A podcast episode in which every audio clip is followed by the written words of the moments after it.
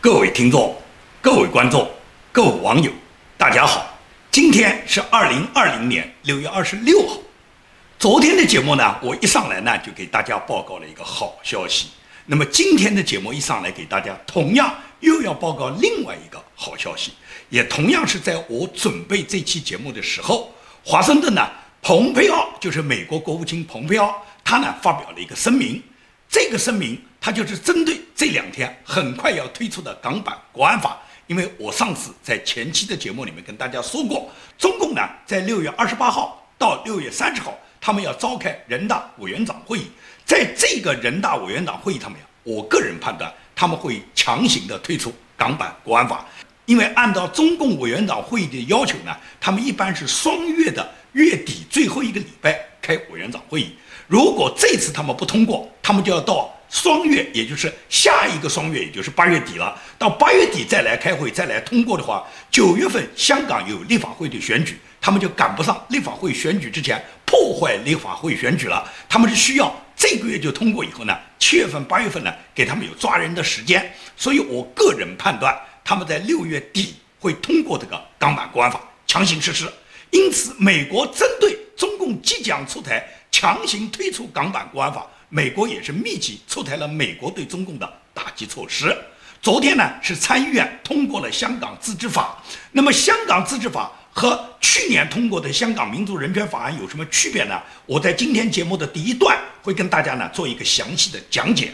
那么今天呢，是蓬佩奥发出了国务院的声明。国务院这个声明是说什么呢？蓬佩奥就说：“他说今天我宣布。”对所有要为损害香港高度自治负责、既有参与的现任和前任的中共官员实施签证限制。那么，川普总统已经承诺会惩罚打压香港自由的所有的中共官员。今天我们据此会采取一个行动。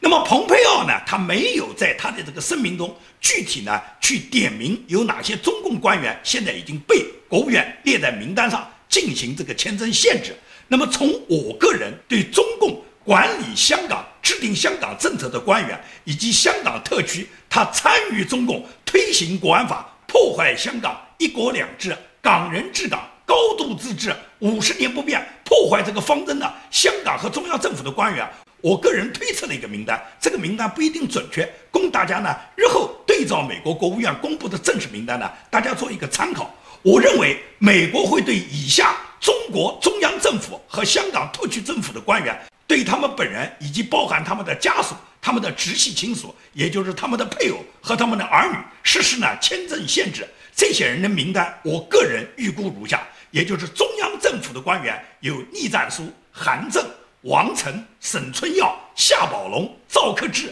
张晓明、骆惠玲、王志明、杨光、徐路宇。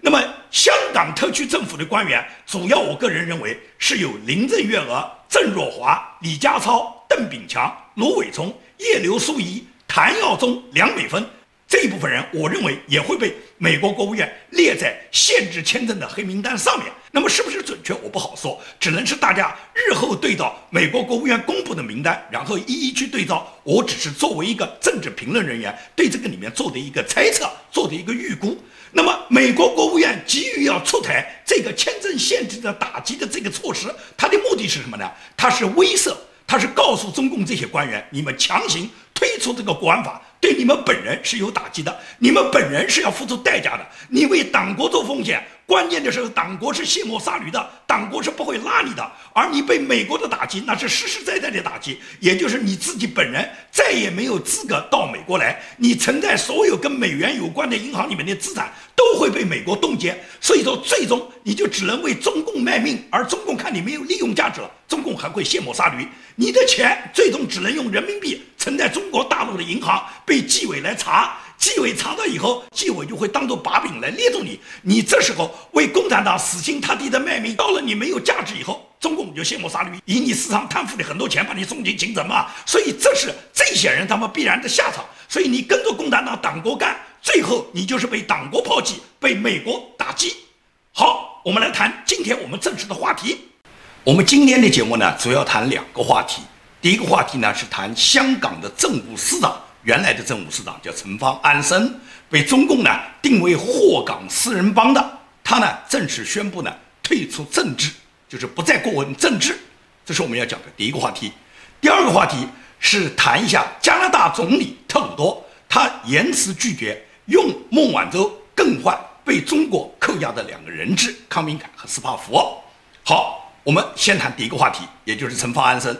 大家呢可能对香港政治了解一点的人都知道。陈方安生呢，曾经是港府的高官，是担任过政务司司长的。但是陈方安生担任政务司长的时候，还是香港回归以后呢，所谓的香港一国两制呢还在执行，而且呢，中共呢还假模假样呢在香港呢推行他们当时承诺的所谓一国两制。那时候呢还没有那么明显，也就是至少在香港回归的前面这二十年。中共呢是逐步的蚕食香港的这个一国两制，就逐步的破坏。它一开始没有那么明显，也就是陈方安生呢，在那时候呢担任政务司长呢，他既维护了香港的一国两制，同时呢。也在捍卫着香港的民主自由价值观。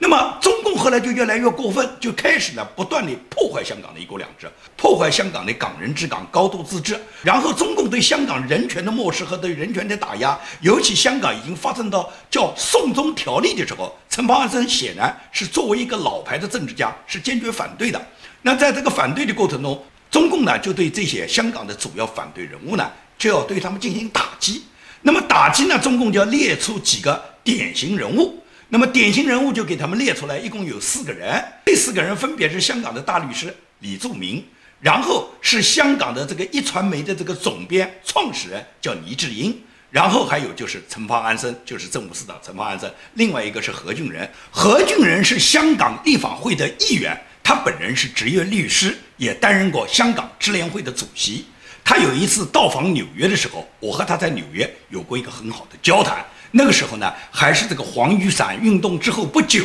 他呢是到美国来寻访美国的支持，支持香港的民主运动。那么何俊仁是一个香港坚定的反对共产党的坚定的民主革命派，也就是多年来包括香港的黄雨伞运动。包括这次反送中运动，他都身先士卒，走在最前列，多次被中共抓捕过，多次被中共威胁过，但是从来都是不以强暴。这就是所谓被中共列为的祸港四人帮。每一个被中共在祸港四人帮里面列出的人物，他实际上都是一个光辉代表人物，是香港民主的希望，是引领着香港的民众一起走向光明、走向未来的领袖人物。也就是这四个人被中共呢是列为叫祸港四人帮，他认为香港跟中共对着干的主要的典型代表人物就这四个人，所以说陈方安生是被他们列为首犯的。那么这个首犯陈方安生呢，在这一次呢，今天也就是六月二十六号，香港当地时间六月二十六号，他正式发布了他自己个人的一个声明，就表示呢，他从现在开始起退出政治，不问政治。那么陈方安生这样做呢？真的非常非常可惜，因为这完全就是达到了中共的目的。这应该算是中共在实施港版国安法之前，他们获得一个重大的收获吧。因为什么？反对派他就是逼着你，要么你就走，要么你就退。像陈方正这种人，你就得退。其他的反对派呢，你们扛不住，你们也不愿意退的呢，你们就走，你们换一个国家到别的国家，你们就反对中央政府，中共不在乎。那么还有一种就是不退的也不走的，那就是中共抓。中共百分之百实施了国安法以后。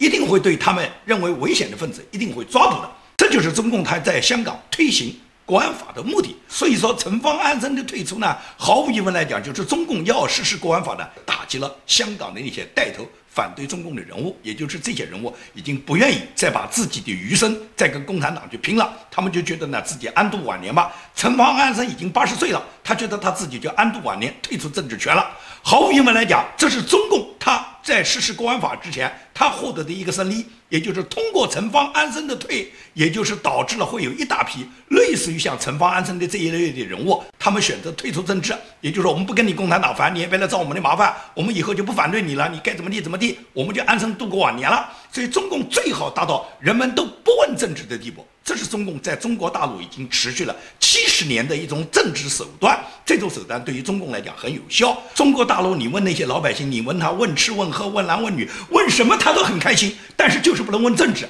谈到政治两个字，马上就是谈虎色变。这就是中共常年来对他统治下的人民的一个恐吓，也就不允许你们过问国家的政治，政治不是你老百姓过问的。那些反对共产党的，那些没事就谈政治的，你只能到牢房里面去谈。这是共产党统治中国大陆七十年来他所制定的一个政策路线。那么现在他们又把它移到香港，对香港那个原有的政治人物，像陈方安生这一类打击到以后嘛，打击到他退。然后他再逼走像黎智英啊、李柱铭啊、何俊仁啊，他们再把这些人逼走。如果你不走，不走，共产党就抓了。那么共产党在国安法正式通过以后，他百分之百会抓。那是不是共产党他要抓就吓退了香港人民呢？香港人民的这种斗争就停止了？香港人民一天也没有停止。可以讲，香港人民是不会强暴的，他们绝对不会因为你中共要在香港强行推行港版国安法，香港人民就被你吓住了。可以讲，这一年多来的斗争，香港人民从来就没有停止过，而且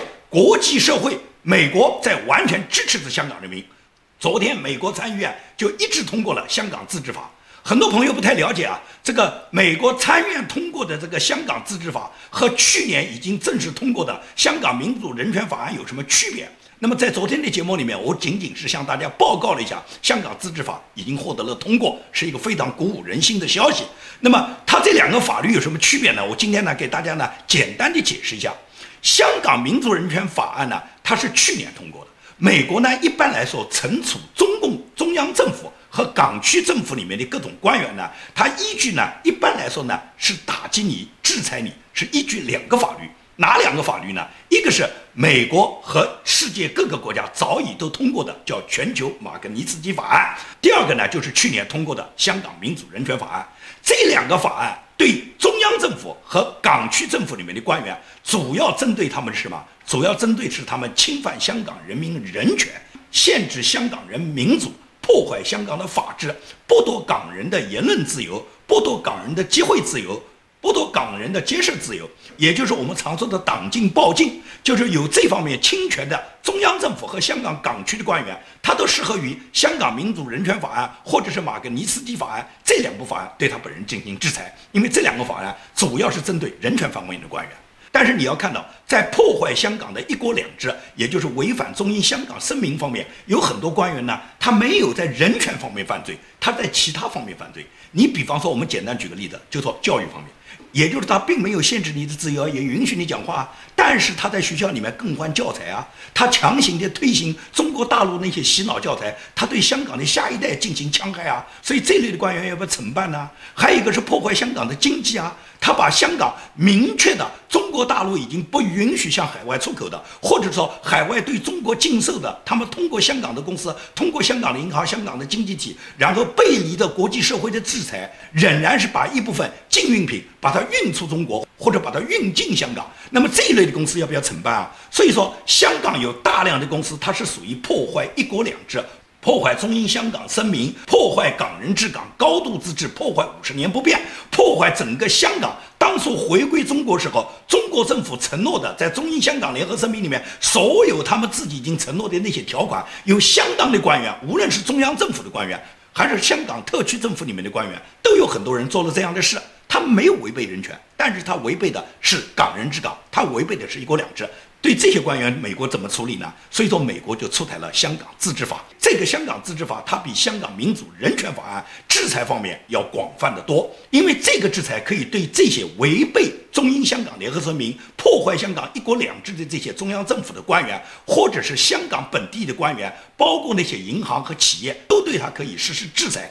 而且最主要是对金融业有巨大的约束力，也就是说，美国只要约定一个黑名单，这个黑名单可能是个人，可能是企业，可能是银行，只要你是黑名单上的官员，或者是机构，或者是提供给这些官员或者这些机构和他们之间有关联的银行，都会受到制裁。如果是美国这个法案通过以后，也就变成什么？所有使用美元的银行，它就会自动的嘛，它会就会自动加入到美国制裁这些官员、制裁这些机构的行列中。为什么呢？因为这些银行如果违背了美国的这个规则，是会被美国处罚的。为什么会被美国处罚呢？因为你使用美元嘛，你只要使用美元的银行，你都要遵守美国对你的规定。因此，所有全世界使用美元的银行，为了不给美国制裁，它就会自动在自己的银行里面去过滤那些被美国已经列入黑名单的个人、机构或者那些经济实体里面的代表人物。那么，这些人如果是在自己银行里面有开户啊、有存款啊、有存款就要冻结。开户是绝对不允许咱们开，已经开的就要冻结。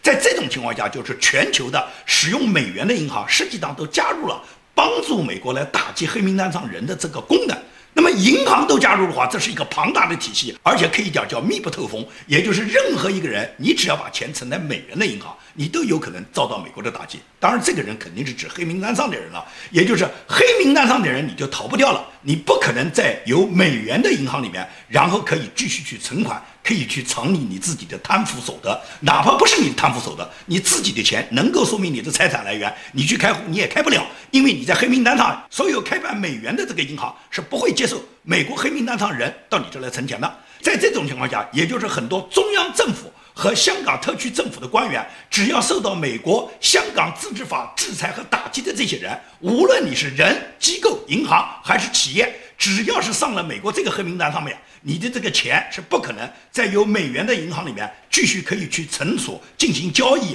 可以通过银行转账这些功能你都没有了。你最终这些钱只能是用人民币存在中国大陆的银行，没有别的办法。因为香港的银行，香港的银行所有银行都是使用美元的。香港的银行如果是他们使用美元的银行，敢帮助你存钱，敢帮助你转移你的所有的资金，那么一定会被美国处罚。我相信香港的银行作为企业来讲，他不会愿意蒙受这么巨大的损失，因为美国有了这个自治法是一定会处理和打击你的。这就是新通过的香港自治法和我们去年看到的香港民主人权法案的区别。也就是香港民主人权法案主要是制裁那些违反人权的官员，而香港自治法主要是打击那些破坏香港一国两制、破坏香港中英联合声明、违背香港港人治港、高度自治五十年不变的所有的中央政府和港区的官员。也就是这一部法律要比去年通过那部法律要宽泛得多，打击面要广得多。为什么要通过这个法呢？因为有法才可依。有了这个法以后，美国国务院他在打击某一个官员时候，就可以依据美国的某一条法律来执行。而香港自治法就提供了美国国务院他在打击那些破坏香港一国两制、破坏中英香港联合声明的中央政府和港区政府的官员，就通过这条法律就有法可依了。所以说，这个香港自治法的通过是非常鼓舞人心的，因为这个香港自治法通过不是那么简单的。通过香港自治法的这个法律，在参议院来讲是很苛刻的，就是根据参议院的规则，只要有一名参议员反对，就可以阻止这个法案的通过。但是偏偏就是打击中共，他已经成为参议院。共和党和民主党所有参议员人们的共识，所以说在昨天通过这个议案的时候，没有一个参议员反对，没有一个参议员弃权，可以讲两党高度一致通过了这个香港自治法案。那么有了这个香港自治法以后，美国国务院就可以严厉的打击中共。好，我们谈第二个话题，第二个话题也就是加拿大总理特鲁多，他昨天拒绝了加拿大一部分政要给他写信，要求他用孟晚舟。去更换加拿大现在被中共抓捕的两个人质康明凯和斯巴福。加拿大呢，包括他现在内阁成员以及呢前外交官，一共呢有十九个人。他们呢给特鲁多写了一封信，要求特鲁多呢用孟晚舟去更换被中共抓捕的两个人质，也就是前外交官康明凯和加拿大商人斯巴福。他们敦促特鲁多呢，让他呢停掉呢现在目前的引渡程序，去跟中共呢交换人质。他们这种想法呢，毫无疑问来讲是受中共在背后鼓动，以及中共做了大量的工作的，也就是拿人质交换人质。那么中共下次再抓人质呢？现在的这些人表面上看起来是要抢救所谓加拿大的人质，实际上他们是帮助中共来释放孟晚舟。那么康明凯和斯巴夫的家属呢？他们的家属肯定是希望加拿大政府能够拿孟晚舟去更换了，先把家里面人赢回来了。下一次哪一个加拿大人被抓，就不管他们的事了。但是特鲁多能不能开这个头，就是能不能接受绑匪的要求？因为共产党呢，现在开始呢，已经公开喊话了，也就是中国外交部的发言人赵立坚，他直接把话挑明了，就说你放掉孟晚舟，有助于解决两名加拿大人的问题。这是中共呢首次正面将孟晚舟的问题跟加拿大两个人质呢把它捆绑在一起。中共过去呢一直称呢加拿大的两个商人被抓捕呢跟孟晚舟的事情啊没什么太多关系，但是呢现在呢中共已经不打算再演了。我们在影视剧里面看到，一般绑匪跟别人去谈条件、讨价还价都是秘密谈。但是中共这种在大街上面直接喊价的绑匪啊，你可以讲叫古今中外的很少有。也就他们明确就说，你放掉了孟晚舟，对解决加拿大两个人质呢，肯定是有帮助的。所以中共呢，不但是在这个康明凯司法府的家属这边去做工作，让这个家属来不断的出面要求加拿大的政界人物来呼吁特鲁多能够用孟晚舟去交换人质。而且中共呢，周旋运作了加拿大很多高层的政治人物，包括加拿大前最高法院的大法官，包括前任的司法部长，还有加拿大内阁的副总理，以及加拿大十九个政界人物，这些人都做了签名，然后给特鲁多呢施加了一定的压力。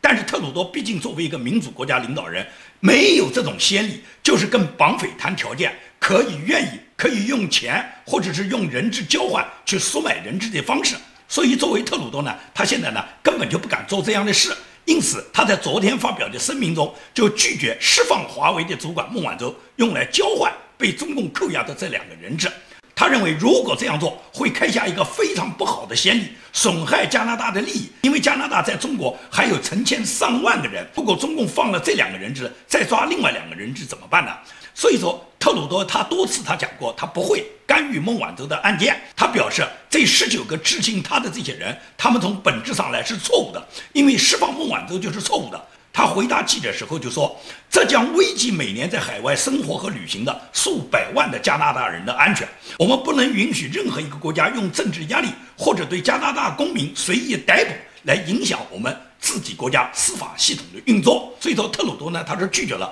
这一次呢，这个加拿大的十九个政要要求他用孟晚舟去更换康明凯和斯帕夫。这十九个政要可以讲，加拿大要好好去查一查，他们都是什么背景，他们是出于什么目的，他们要求孟晚舟去更换这个康明凯和斯帕夫的。因为大家都知道这么一个简单的道理：孟晚舟你放掉，把那两个人赢回来，但是不代表中共不可以抓更多的加拿大人。而加拿大如果再抓一个孟晚舟，那是没有这个条件的。而加拿大不可能跟中共一样是一个流氓体制，就是你抓我一个，我也抓你一个。因为在加拿大的中国的贪官的官员家属有的是，加拿大要抓可以讲一点都不比你中国抓的少。问题是民主国家不是用互相抓人质、互相赎买对方的人质，用这种办法跟流氓讨价还价的。民主国家是应该有政治的民主灯塔，绝对尊重和支持国家的司法完整，尊重国家的法治体系。作为特鲁多，他一个国家总理，他首先要遵守国家的法治，也就是加拿大的法官怎么判案，他就应该怎么去执行。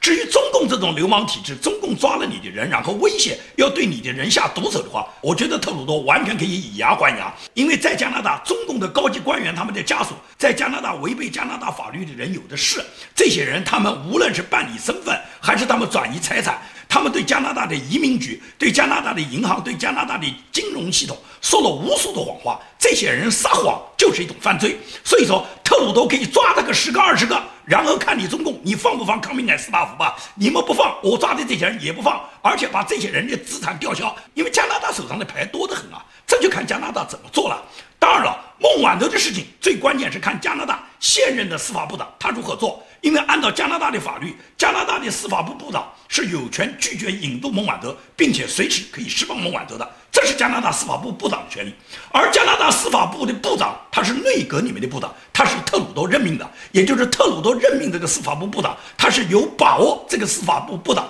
会能够按照他的要求去做事的。所以说我个人认为，加拿大司法部部长现在就下令释放孟晚舟的可能性几乎为零，因为他要遵守加拿大的法律。所以说，对于中国这个抓捕加拿大人质的问题，我觉得特鲁多办法多得很。问题是那些猪一般思维的加拿大的政客，他们对共产党的无知，或者说他们都知道共产党是什么人，是个邪恶的人，他们不过是被共产党利用，被共产党利益和金钱所收买，所以他们要求释放孟晚舟。孟晚舟释放换回两个人质，但是谁也没有办法保证中共抓更多的加拿大的人质。下一次拿谁去换？而且中共抓加拿大的人，中共抓人要理由吗？中共抓任何一个加拿大人不要理由，可以讲中共抓加拿大的人跟你客气一点，像康明凯、斯瓦夫，他给你定个政治犯罪，他说你是煽动颠覆，是危害了他的国家安全，还要拿出一些政治上的理由，他完全可以弄两个妓女，说你卖淫嫖娼，说你吸毒，他给你弄一些刑事犯罪，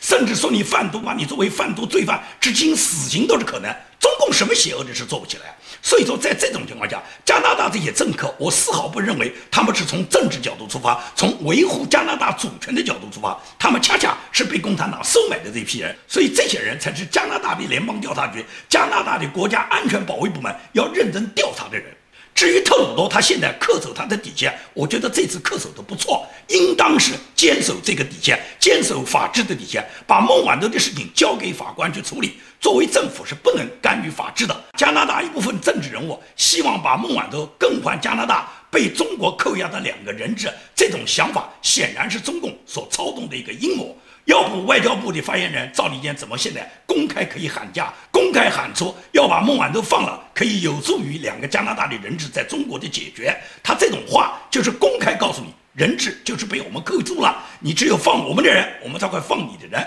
这就完全是流氓的讨价还价。对这种流氓，只能痛打落水狗，而不要上流氓的当。我觉得这是加拿大要恪守自己的价值观，加拿大要向美国靠拢。因为美国现在已经逐步的收紧拳头，不断的打向中国，对所有干扰美国政治的那些，无论是大外宣还是美国的政治人物，这些政治人物只要跟中共沆瀣一气的，美国现在都开始在打击他们。为什么美国联邦调查局局长克里斯托弗·雷说，每十个小时就会抓捕一个跟中国间谍案有关的中国人员？现在 FBI 有两千个跟中国涉及有关的间谍正在抓捕处理。Brett, there's no country that presents a broader, more comprehensive threat to America's innovation, to our economic security, and to our democratic ideas than China does. Just to give you some context for that, just as we're sitting here having this conversation, the FBI has over 2,000 active investigations that trace back to the government of China. 2,000? Right. That's about a 1,300% increase in terms of economic espionage investigations with the Chinese nexus from about a decade ago. This is not about the Chinese people or Chinese Americans. This is about the Chinese government and the Chinese Communist Party, and they are pursuing a campaign of intellectual property theft, economic espionage, cyber intrusions that target businesses, big and small, all across the country uh, and our academic research institutions, and they do it not just through traditional government officials, which they certainly do, but also through what we sometimes call non-traditional collectors, which can be businessmen, high-level scientists, uh, high-level academics, people like that, all of whom are in different ways incentivized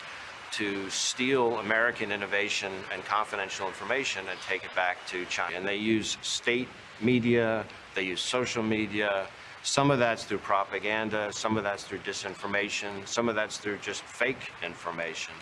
Uh, and we are looking carefully at the prospect of foreign influence or foreign interference in all of the protest activity that's occurred over the last few weeks. The FBI is opening a new counterintelligence investigation that ties back to China every 10 hours.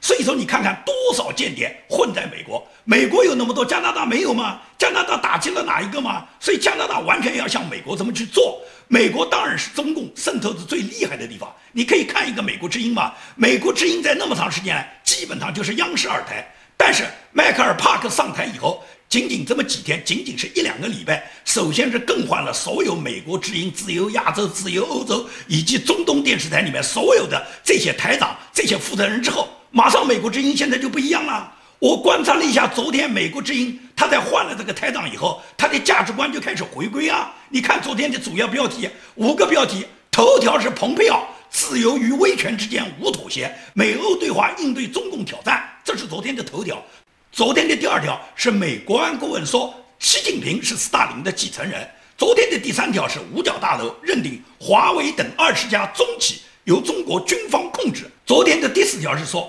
FBI 的局长说，每十小时就启动一起与中国政府有关的反间谍调查。昨天的第五条就是特鲁多拒绝用孟晚舟交换中国起诉的家国人质。你看，这就是美国之音昨天的五条。这五条我在昨天和今天的节目里面分别全部谈到了，唯独没有谈的就是五角大楼认定华为等二十家中国的产品是属于中国的军工企业。这二十家产品已经被美国五角大楼完全认定是中国军方控制的企业。这二十家分别是华为、海康卫视、中国移动、中国电信、中国航空工业集团、中铁、中国船舶重工集团、熊猫电子集团等一大堆。那么这些。通通被美国国防部已经认定是中国军方的控制的集团，所以这些集团他们是不可以跟美国采取任何经济往来的，已经有的要停下。任何美资银行为这些企业办事，这些美资银行都会受到美国国防部的打击。因此，对于美国国防部出台的这个政策，美国的议员罗比奥他就说，这只是一个起点，因为对中国国企远远不止这二十家，我们还会调查更多的企业，对这些企业都实施打击。这就是美国现在的态度。因此，我们可以看出，美国现在对中共的打击是毫不手软的。加拿大，我希望紧紧跟上。特鲁多在这一次没有听从这十九个所谓政要、外交官要求他交换人质的说法，特鲁多他是恪守了加拿大法治的底线。我认为加拿大应该更多的调查那些跟中共有勾结的人，然后在孟晚舟的事件上面完全交给司法处理。加拿大的司法部长要本着尊重加拿大司法、本着自由民主价值观的方式来对待全世界，因为孟晚舟绝不仅仅是他个人的事情，是文明与邪恶的对抗，是自由与暴政的对抗。所以，加拿大应当选择他们自己的民主自由价值观，然后和自由世界一起去粉碎中共的阴谋。今天的节目就做到这里，谢谢大家。